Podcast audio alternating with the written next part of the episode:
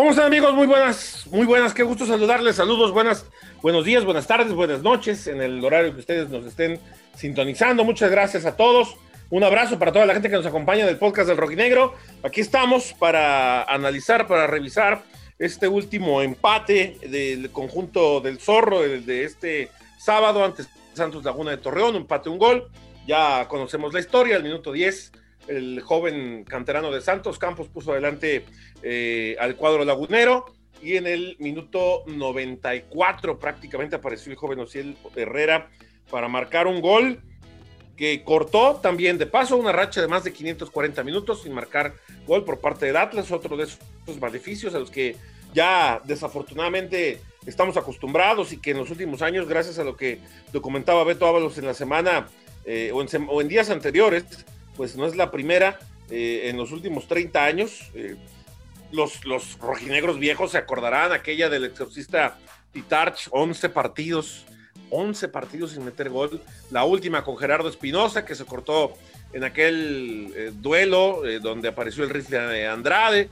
Y ahora fue un joven el que, que pasó a la historia por romper esta, esta marca tan, poco.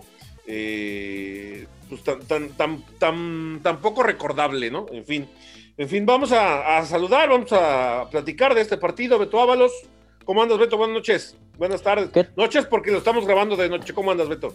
¿Qué tal, Chema? Te salió con mucho gusto. Muy buenas, no tan buenas o buenas. Ya dependerá de la percepción de cada aficionado de cómo quiera tomar eh, este punto. Como bien lo dices, el equipo rojinegro 450 minutos se quedó la racha sin anotaciones en el clausura 2021. Estaremos entrando en detalles. Eh, yo decía que para mí era el mejor partido de Atlas en la temporada y, y lo sostengo eso no quiere decir que lo hizo muy bien o que lo hizo excelentemente.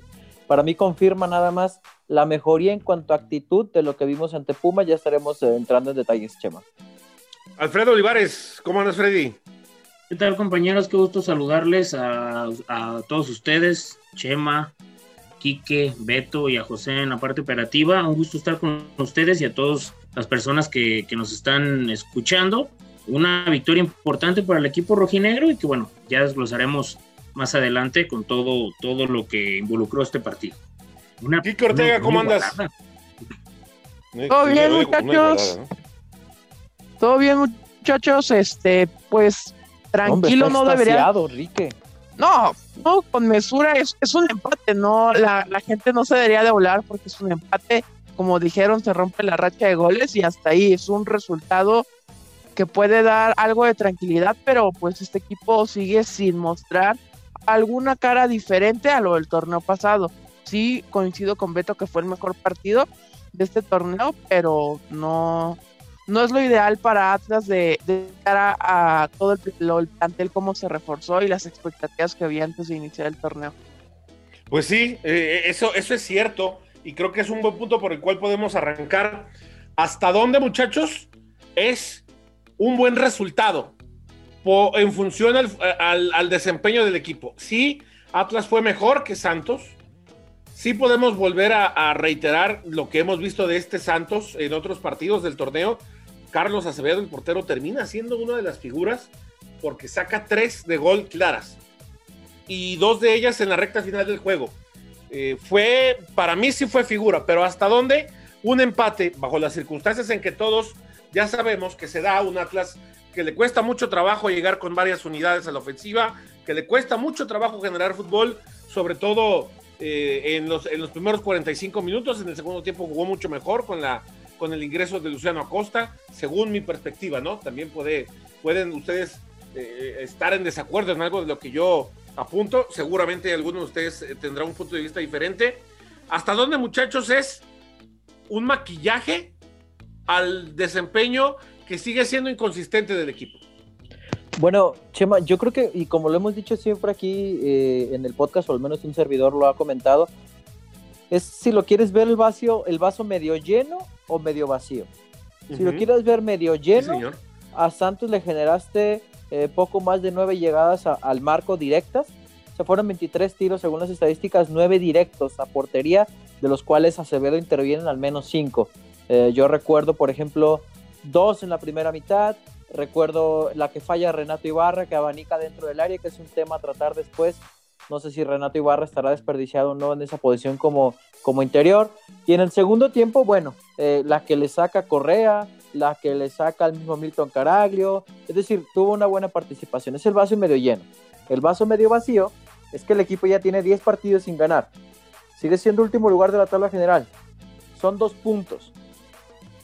Eso sí, ya nos quedó claro que la multa la aceptaron. Ya, ya la van a pagar, eso no hay bronca. Ahora viene la parte de construir, de generar.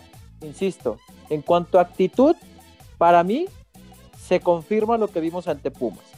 Porque por primera vez en mucho tiempo podemos decir que el Atlas, por, primera vez en mucho tiempo no se puede decir que Atlas murió de nada. Estaban muriendo de algo. Acevedo fue algo hiciste bien para que el portero rival fuera la figura. Tampoco se trata de que el Atlas fue avasallador y que a partir de ahí se viene la racha de tres victorias que se va a meter a puestos de liguilla. Mi percepción. No sé, Freddy, Quique, este, ustedes si lo ven medio, medio lleno o medio vacío. ¿Cómo lo ven, muchachos? Para mí, lo único positivo que tiene este eh, juego para Atlas en, en, el punto es el gol, que ya, ya se veía por momentos del partido, como dijeron, Acevedo la figura, sí se veía un poco ya, eh, pues esta presión del gol, de que no caían ahí las dos que le saca Acevedo a, Milton Caraglio en los últimos minutos, sí ya se veía un tanto de, presión de por qué no caía el gol. Creo que eso es lo único positivo, la, la actitud del equipo, pero todavía falta bastante por mejorar, o sea, llegaron, o sea, lo voy a volver a reiterar, llegaron siete refuerzos y la forma del equipo sigue siendo muy similar a la del torneo pasado. Es que no hay un cambio eh, absoluto, que digamos, ahí hay esperanza de que este equipo le dé la vuelta a las tres partidos iniciados perdiendo, que no ha ganado. Es que no se ve, se ve que esto va a ser gradual, pero parece que va a ser por un largo tiempo y que no en el siguiente partido atrás ya va a ganar, va a golear y va a gustar. Creo que todavía le falta bastante proceso. Es algo, Freddy, que hemos hablado durante varias semanas. Inclusive lo hablamos desde la jornada 1, 2, incluso hasta la 3 todavía, que el equipo parecía que la pretemporada no hubiera existido. Y ustedes también lo, platicaron en, los días en que yo no, no estuve por acá. Eh, parecía que el equipo no había tenido pretemporada. O sea, tuvo 6, 7 partidos de pretemporada y ganó, y ganó muchos, ganó varios, ganó 4, 5, no sé cuántos ganó. El funcionamiento no sabemos porque no vimos nada de la pretemporada, pero nos quedamos con la idea de que a lo mejor este equipo empezaba a caminar ya con incorporaciones, pero cuando lo veíamos jugar parecía que era pan con lo mismo, o sea, ¿dónde estuvo la pretemporada? ¿Qué se trabajó? Y es algo de lo que todavía seguimos preguntándonos, ¿qué trabaja el equipo que no se termina por reflejar en la cancha? Y, creo que la confirmación de que no se ha trabajado del todo, Chema, te la da la segunda mitad. Me parece que en el momento que mandan a Luciano Acosta a la cancha, eh, cambia un poquito la forma de juego del equipo, pero no te da ese rendimiento como para los 45 minutos restantes o lo que faltaba de cuando ingresó Luciano para brindarte mm, una mejor conexión entre todos. Hubo diferentes modificaciones y es hasta la parte final, hasta los 15 minutos restantes, ¿les gusta compañeros? Donde el equipo muestra una actitud diferente, que es lo que yo más destaco ahora que mencionaba Beto, lo del vaso eh, medio vacío y medio lleno, yo sí le veo el, punto positivo, que bueno, aunque el gol entra llorando la pelota, creo que con las que sacó, sacó el arquero de, Santos, eh, pues es una recompensa por las tres atajadas muy buenas que, que brindó. Ahora, y el tema de la actitud, creo que es la primera vez en mucho tiempo, digo, quitando el juego contra Cruz Azul y contra Querétaro, eh, del torneo pasado, donde al menos le vi algo diferente en cuestión de actitud al equipo rojinegro en, en este torneo. Yo agregaría, Chema, nada más, eh, yo creo el juego contra Tigres del torneo anterior, por la forma en que lo cierran también. Ahora, no solo nosotros decimos eso, me pareció muy mesurado lo que hizo Diego Coca en conferencia de prensa. Uno esperaría que con tanta presión que tenía encima y la forma en que se consigue el resultado saliera a echar campanas al bueno, al vuelo, perdón, y reconoce que efectivamente el Atlas en volumen de juego no lo hizo bien, que fue más el empuje, eh, sobre todo en los minutos finales, como ya le decía Freddy, lo que ayudó para sacar el resultado, pero ojo, reconoce también que son este tipo de cuestiones las que ayuda a trabajar, las que ayuda a trabajar tomando en cuenta que van a tener más de una semana. El próximo partido es el 15 de febrero contra Pachuca. Escuchamos a Diego Coca, a mi parecer mesurado, reconociendo que sí, que efectivamente, a pesar de que hicieron figura a, a Carlos Acevedo, no se jugó tan bien como él hubiera querido. Escuchamos al argentino técnico de los Oros.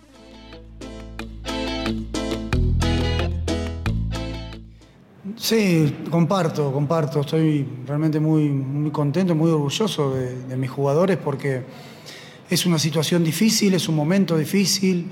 Cuando las cosas no dan, cuando los resultados no se te dan, cuando el gol no se te da, es muy difícil salir a la cancha y revertir la situación.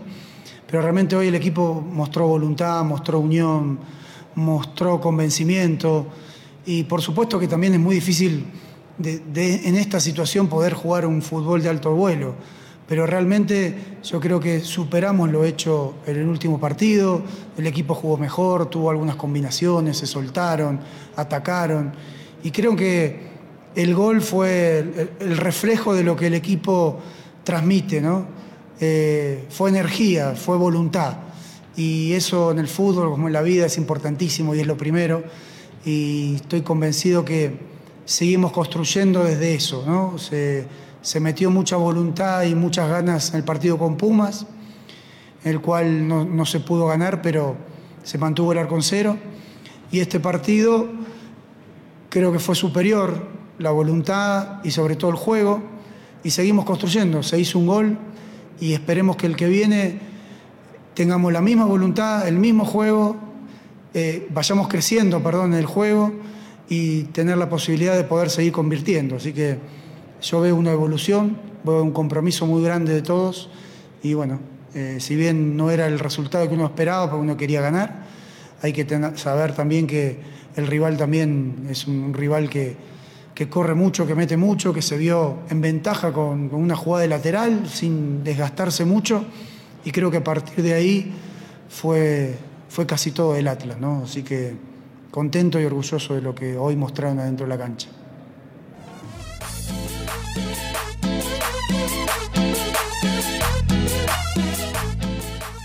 Ahí estuvieron, amigos, las palabras de, Diego Coca. Ahora sí, vamos por partes, Chema. Si te parece, vamos desglosando el juego. Este equipo de Atlas que de nuevo arrancó con, la línea de tres centrales y, dos carrileros. Sobre la marcha tuvo que ir modificando. Diego Coca considero se regalaron los primeros 20 minutos. Consecuencia de cae el primer gol. De nuevo una desconcentración. Se regalan en la marca. A mí me parece increíble que a Geraldino no le pusieran, no le pudieran quitar la pelota entre tres. Eso ya es punto de aparte.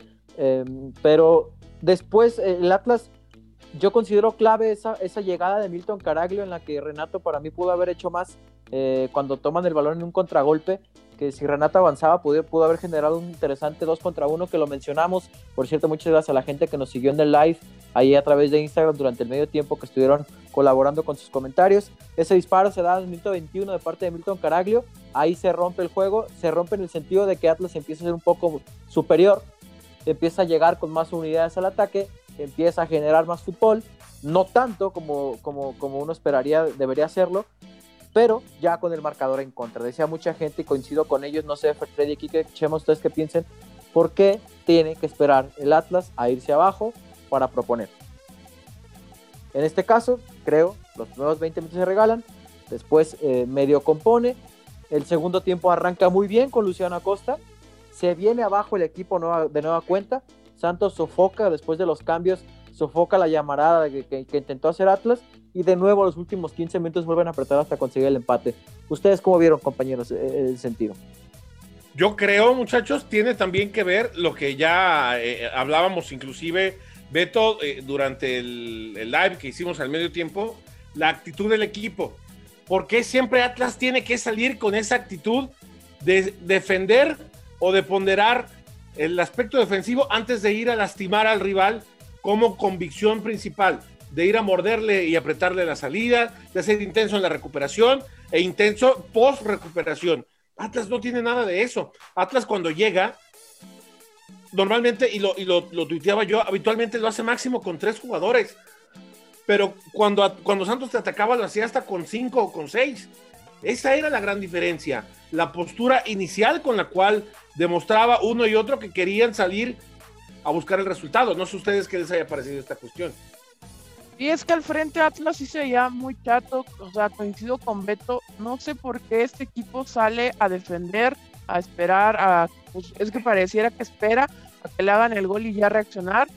Le cuesta bastante este equipo proponer y cuando, o sea, como hoy lo hizo, pues me parece que atacó bien dentro de lo que cabe, o sea, le falta bastante en producir, sobre todo eh, Luciano Acosta creo que es mucho de, de rescatar hoy, porque ya jugó 45 minutos eh, entrando desde el inicio del segundo tiempo, aportó un poquito más, entonces no sé por qué no, no va con la intención Atlas de ir a atacar desde el minuto uno.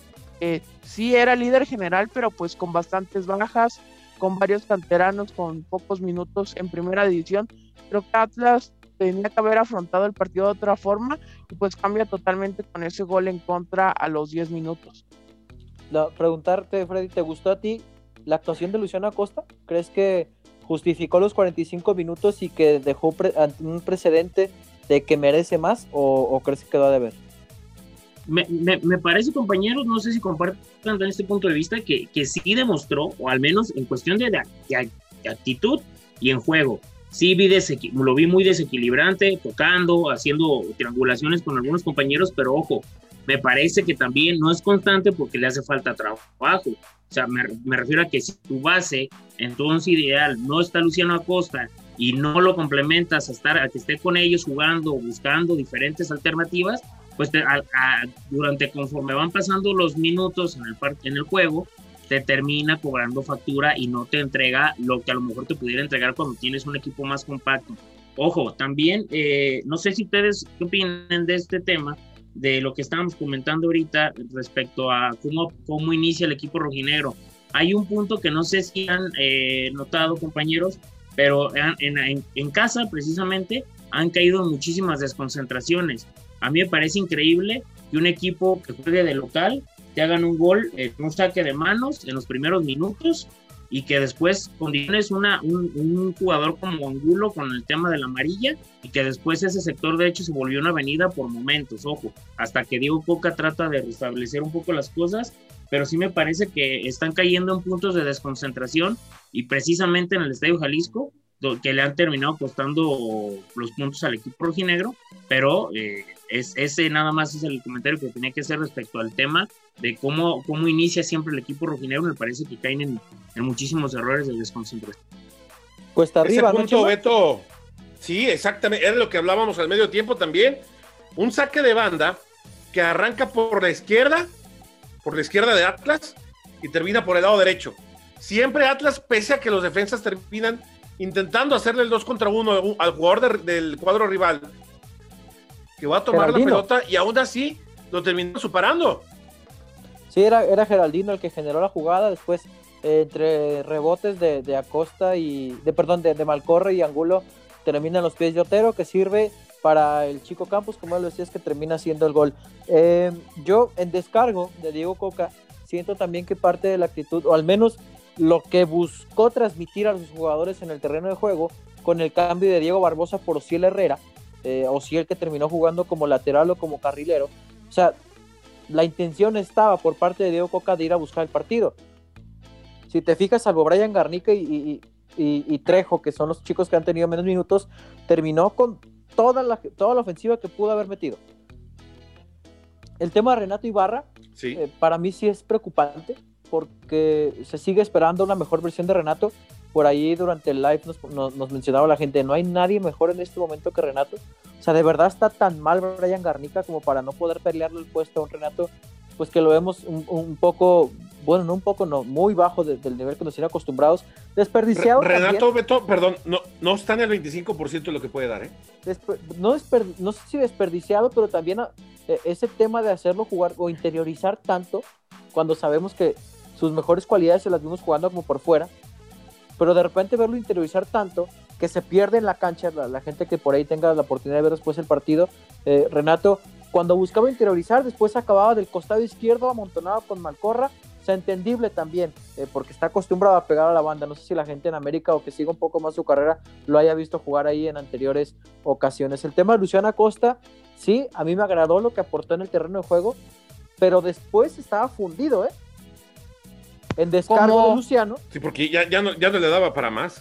En como el minuto 80 salió una toma donde ya no podía después del, tiro que hizo. Ya no podía. Iba a cobrar los tiros de esquina, ya se agachaba y respiraba. En descargo de Luciano le vi al menos dos pelotas, una sobre todo que va y barre en tres cuartos de cancha eh, de, terreno eh, de Atlas, que va y recupera una pelota, va y barre por detrás. Ese sacrificio defensivo ya lo vimos. También físicamente ya le costó. O sea, también entiende uno por qué no le pueden dar tantos minutos a, Luciano, ¿no, compañeros? Y que ya no fue Camilo la figura. Punto a destacar. Camilo ya no fue figura por segundo encuentro consecutivo. Si lo quieren ver desde ese lado, insisto, sí fue el mejor partido de la temporada para mí. Eso no quiere decir que el Atlas ya va a comenzar a arrasar o que lo hizo excelente, pero conforme a lo que veníamos viendo y lo que nos mostraron el fin de semana ante Pumas, en cuestión de actitud, este equipo confirma que sí había una mejora, que sí hay ganas de sacar esto adelante. ¿No? Pero el, tema es que se está avanzando muy lento, ¿no, Beto? Ese es el punto. ¿Le alcanzará el tiempo? Exactamente.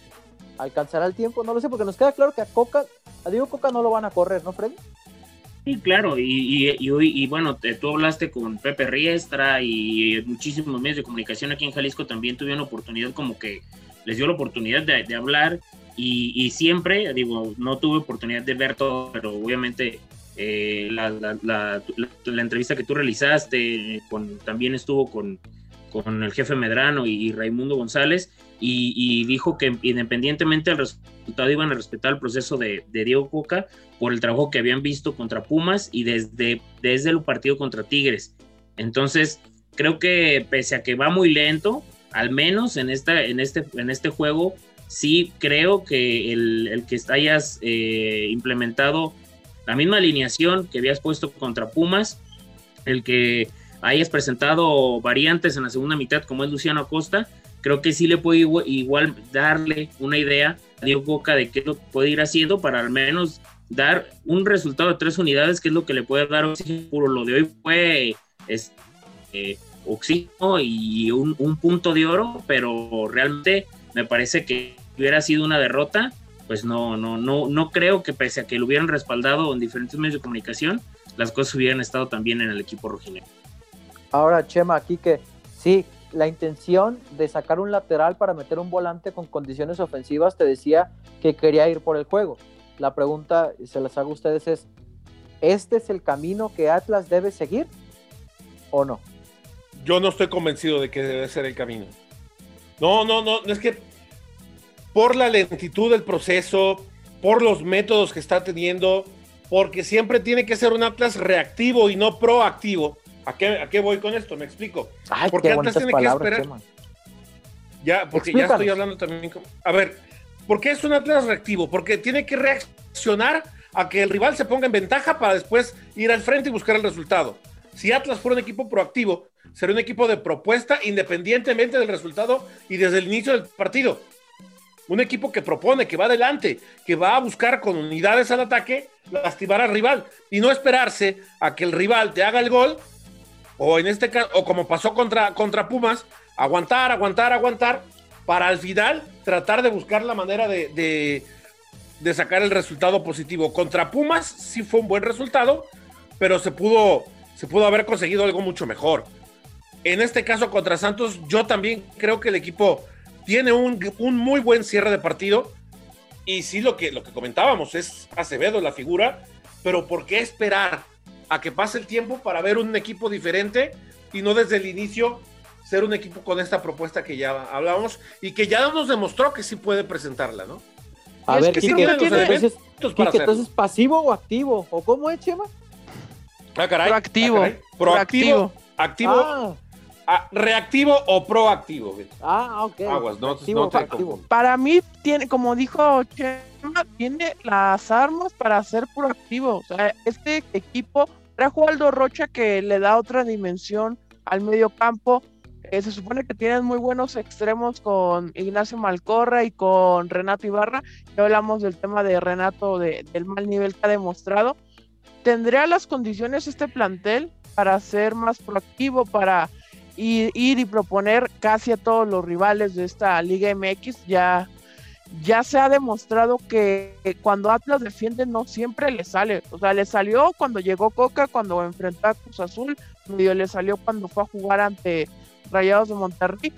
Pero creo que está mejor armado de media cancha hacia arriba de media, de media cancha para abajo. O sea, la central no se ha reforzado como se reforzó este torneo la delantera con Kurch, con, con Caraglio, llegó también Aldo Rocha que, que ayuda en el ataque, entonces creo yo que Atlas tendría muchísimo para dar al ataque, pero no, no sé por qué no lo implementa Coca.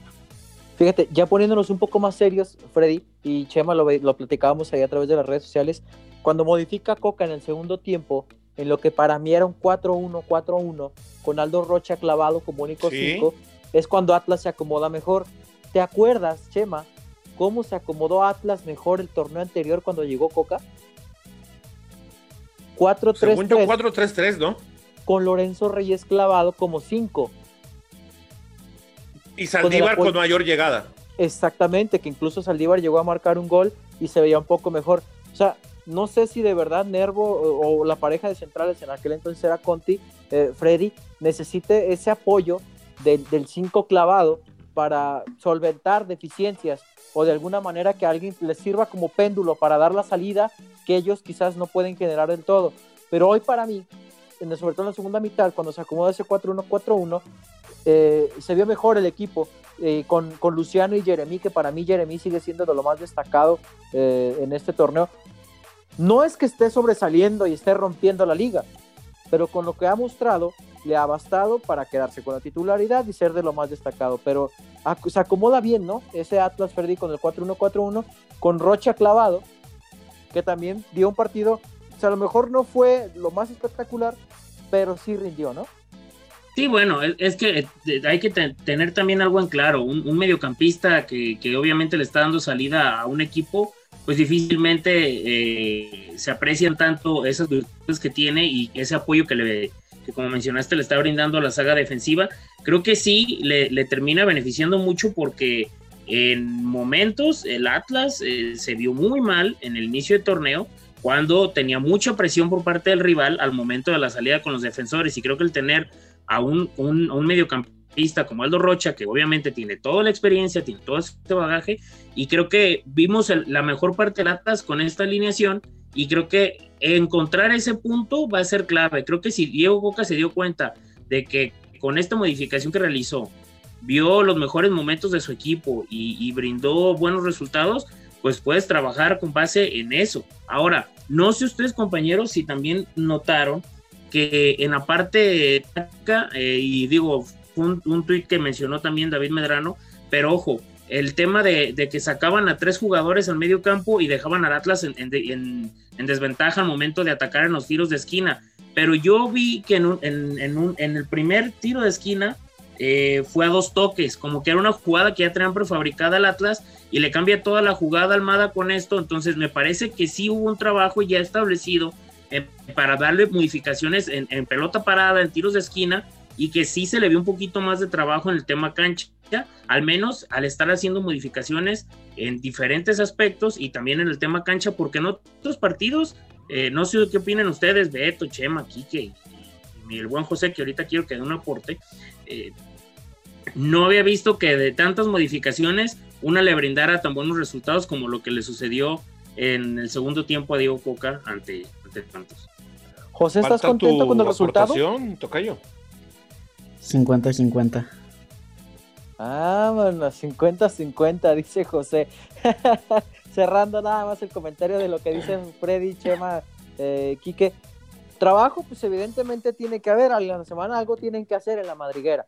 Eh, en aspectos muy puntuales se vio el día de hoy, por ejemplo, cuando Atlas iba a, la, a la defensiva, era un 5-4-1 que se clavaba por ahí eh, buscando eh, retener el, esférico, o quizás 5-3-2 por ahí con Renato interiorizando. Después, cuando el rival salía jugando, se, cambiaba un 4-3-3, presionando con 3 eh, arriba. el mismo al ataque, Jairo Torres, por ejemplo, se tiraba como, como un hombre detrás del 9 de Milton Caraglio y quedaban tanto Malcorra como Renato por las bandas y Barbosa haciendo un poco más de cobertura, de de pasadas, por así decirlo, a, a, Renato por el costado derecho. Es decir, se le ve la estructura.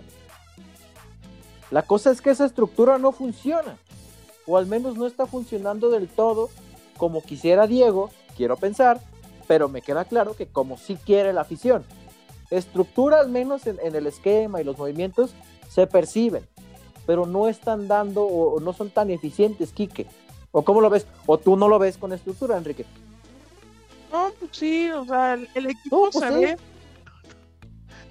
No, el equipo se ve que, que sí debe, sí está trabajando algo, pero como dijo Chema, muy pequeños pasos. a este equipo le faltaría dar el gran paso para poder este, ya que llegue la, victoria para Atlas, que, la necesita demasiado, también Coca la necesita, y los jugadores, porque este mal paso, ya lo dijimos, se extiende desde el torneo pasado. Es que el tema es que el tiempo ya es jornada 5, 2 puntos. No sé si alcance el tiempo para, para salir de su último lugar de la porcentual. Creo que este ya debe no salir, hombre.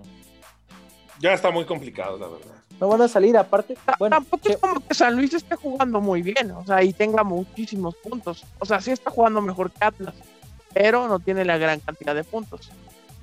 Es correcto, ¿no, Chema?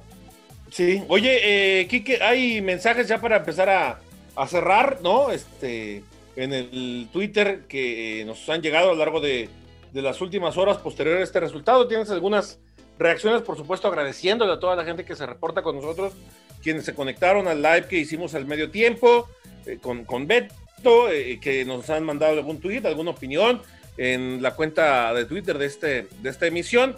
¿Qué hay por ahí, eh?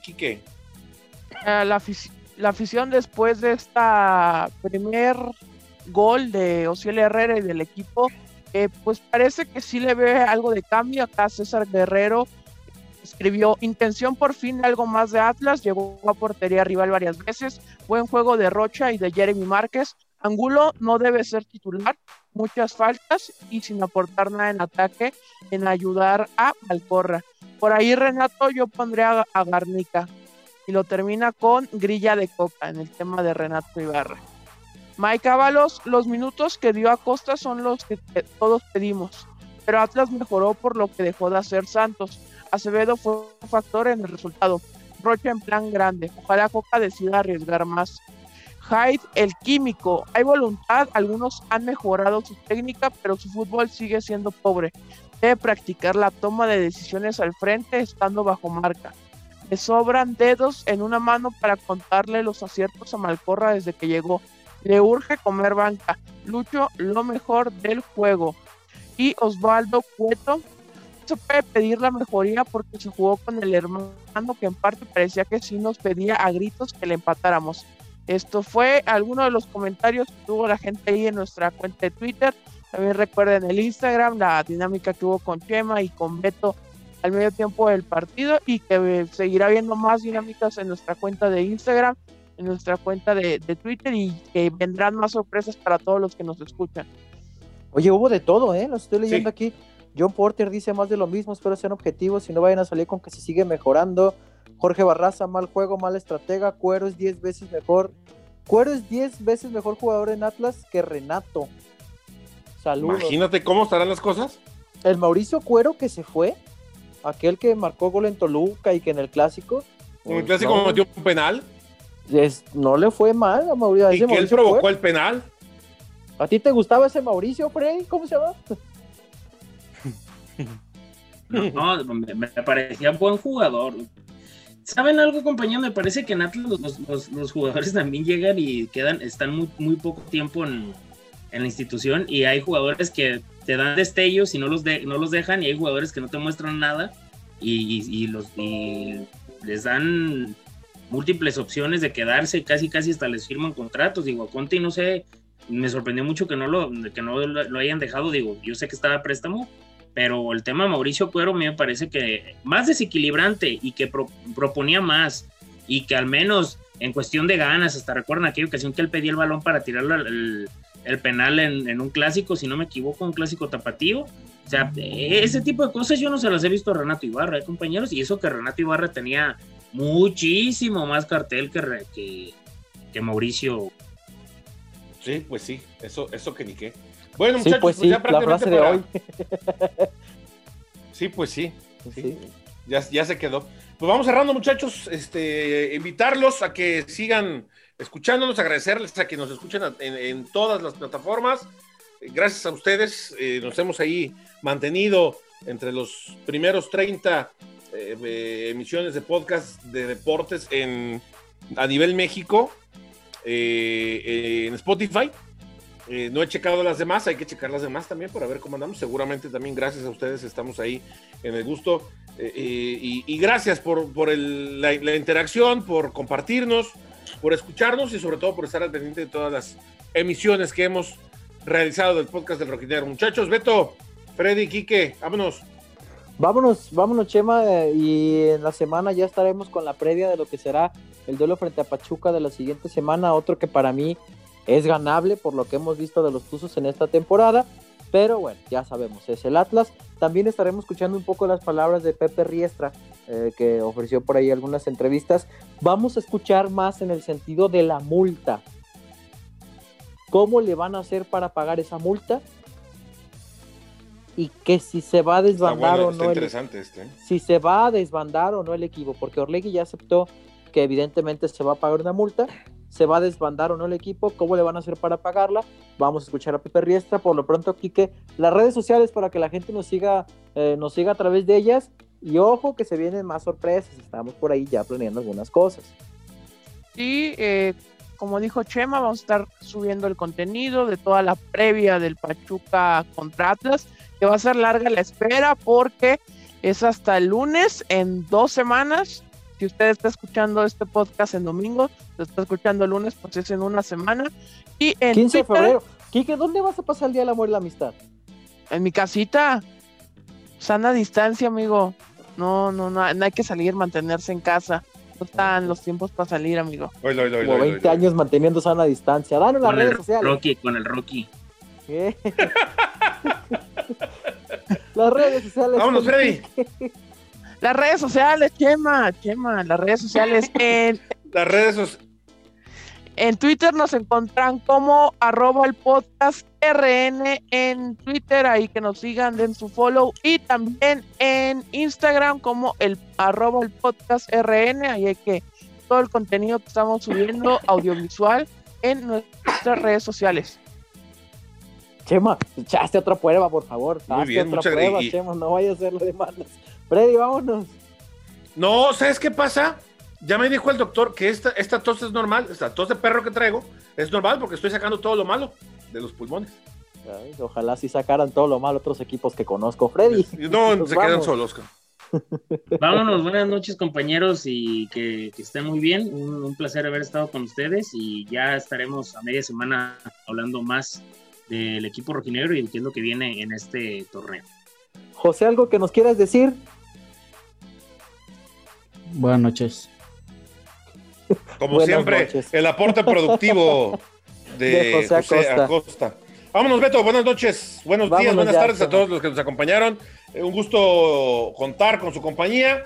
Invitarlos a que sigan al pendiente de todas las eh, publicaciones en las redes sociales del podcast del Rojinegro. Pásenla bien, hasta la próxima. Muchas gracias. Go Chiefs. Y que ganen sus apuestas, hombre, ya con eso.